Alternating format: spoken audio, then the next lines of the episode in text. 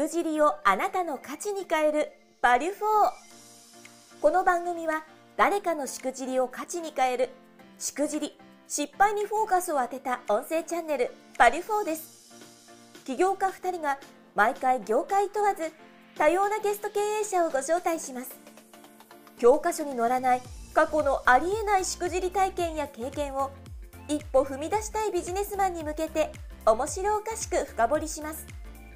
誰かのしくじり体験をあなたの成長の種に変え背中を押す世界初のしくじりにフォーカスを当てた音声チャンネルですじゃあ前回のエピソード、なかなか個人的にいいしくじりをいただいて、本当に感謝です。しくじりはつきません。いやいやいや。あの、やはりあれですよね。個人の実力ではなくて、ロゴマークの実力、影響大きかったんですね。うん、そうですね。本当にもうそれにつきますね。うんあと何よりもこう、やっぱこう、そこでね、あの、世界一当時の記録を出しましたので、まあそういった意味でのこう、立花さん自身のおごりもあったかもしれませんね。うん、そうですね。はい。なるほど。そういった意味では今回ですね、また違うエピソード、しくじり体験バリフォーいただけるということで、非常に楽しみにしてますけども、はい、今回はどんなエピソードになりますでしょうか？はい。えー、今回はですね、そのまあ6年赤字が続いた後、まあ、それから、あのいろいろ、まあ、学びを深めたり、いろんな先輩方に出会ってですね、会社が順調にあの成長していって、えー、当時、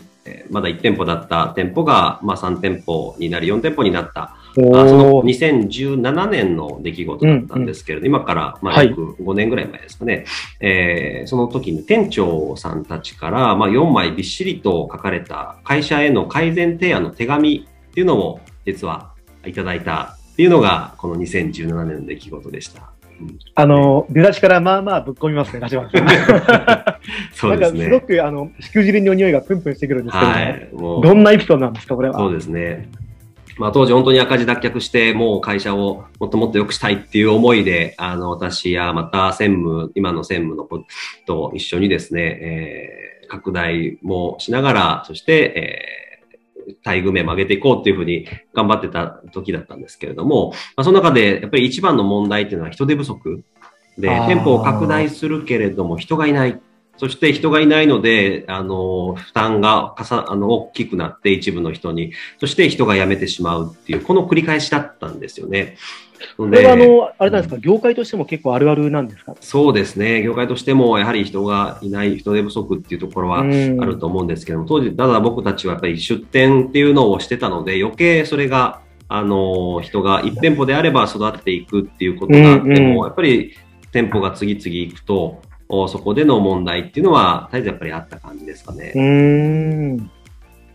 なるほど。はい。えっ、と、まあ、58名中と、54名の、あの、女性の会社なので、やっぱり人の問題、課題っていうのが、やっぱり、あの、結婚出産も非常に多く、あの、ありますし、ただそういった中で将来的には今後、将来のビジョンとしては海外に展開できるような会社になりたいよなっていうことを、まあ、自分自身もこれは思ってたことで、ただ、あの、そういうビジョンで、えー、には誰も共感されず、海外になんかっていうことよりも、もう今でしょっていう、今の現場もっと足元見てくださいよっていう、まあ簡単に言うとそんな、あの、非難があり、そして、まあそれが店長、3月11日、えー、3点、はい、えー、3月11日に全店長からのまとめた手紙っていうのをもらって、まあ、その店長会では通常予算や実績などの報告したり、まあ、その改善策についてみんなで話し合ったりをする時間な、時間にとってたんですけれども、まあ、その日はもう朝の9時ぐらいから夕方5時、6時まで、この手紙について一文一文読んで、えー、この意味やあ思いっていうのを聞く時間を役員と店長で取った非常に思い出深い一日になりました。うん、なかなかあのなんかここだけでもすごく深そうですよね、うん、そうですね。いつもなんか思い出すと胸がキュンとなります。うん、すいません、なんか深掘っちゃいました。恐れ入ります。これちなみにどんな話があったんですか、そうですね。当時まだ30名ちょっとぐらいでしたので、まあその中で上がったのは、やっぱり今の社長に全くついていこうと思わないっていうことであったりとか、足元がしっかりしてないのに、そのビジョン海外なんてっていうことであったり、また、その、まあ、研修などにも多く私も幹部も参加してたので、うんうん、まあ、そういった研修参加してても、やっぱり現場がおろそかになってなるんじゃ、日々の業務ができないんじゃ意味がないんじゃないですかっていうことであったりとか、あそういったあのもっと、まあ、その中には会社を良くしたいっていう思いが彼女たちの中にもそれはベースとしてあったので、うんうん、やっぱりその彼女たちがやっぱり頑張りを認めてあげれてなかったなっていうことは本当に大きくなんか反省と気づきをもらえた一日だったなって今思うとあの思いますね。うん、これまあまあの厳しいフィードバックですよね。そうですね。もうあの歯に衣着せぬ、もう、と、はい。甘い、あの、甘さには包まれず、しっかりと届けてくれました。ね、はい。でも、当時、あの、この手紙をいただいたとき、やっぱ経営者である立花さん自身はどう感じたんですか、うん、そうですね。やっぱりまあ、もちろん人生で一番落ち込んだ日でもあったんですけれども、はい。あの、やっぱりでも、本当にその、ずっと何度も何度もそれを読んで、あの、それを思いを感じ取ろうとしたときに、やっぱりその彼女たちがもっと良くしたいんだ、他の会社が好きなんだっていう、やっぱりそれも同時に伝わってきたんですよね。だからすごくやっぱ内省する時間も取れたし、またその8時間の話し合いの後も、ちょうど松山の働き方改革推進会議っていうことで、まあそういう推進企業になりませんか？っていうようなお話もいただいて、最後、はい。で、サイボーズさんのコンサルタントの方にも6ヶ月、あの、その、話を引き出すっていうところで、えー、一緒に参画していただいて、それをテレビでもずっとドキュメンタリーで、その会社でこんな思いが、手紙が出てっていうのを全部、あの、僕らもオープンにして、えー、それを1年間、店舗が、本店が移転をするっていうところまで、えー、ドキュメンタリーみたいな形で30分番組で追っかけていただいて、全部それがオープンになったっていう、そんな体験がありましたね。うん、これすごくないですかこれ。なかなかオープンに出せませんよね。そうですね。もう本当あるものは。一部というかね、やっぱり恥ずかしいところじゃないですか。そうですね。もう、もうあるものはあるんだから、もうせっかくなんでこれもオープンにして、そして、まあ少数制だった、その、あの、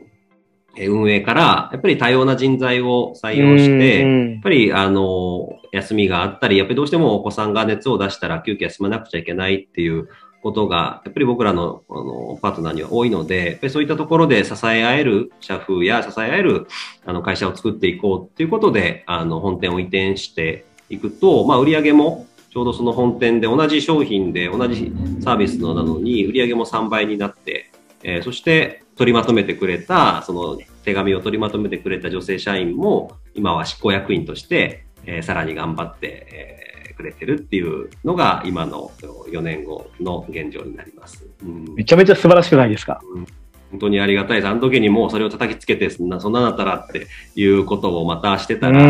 はい、僕今はないですし、今の会社もないと思います。うん、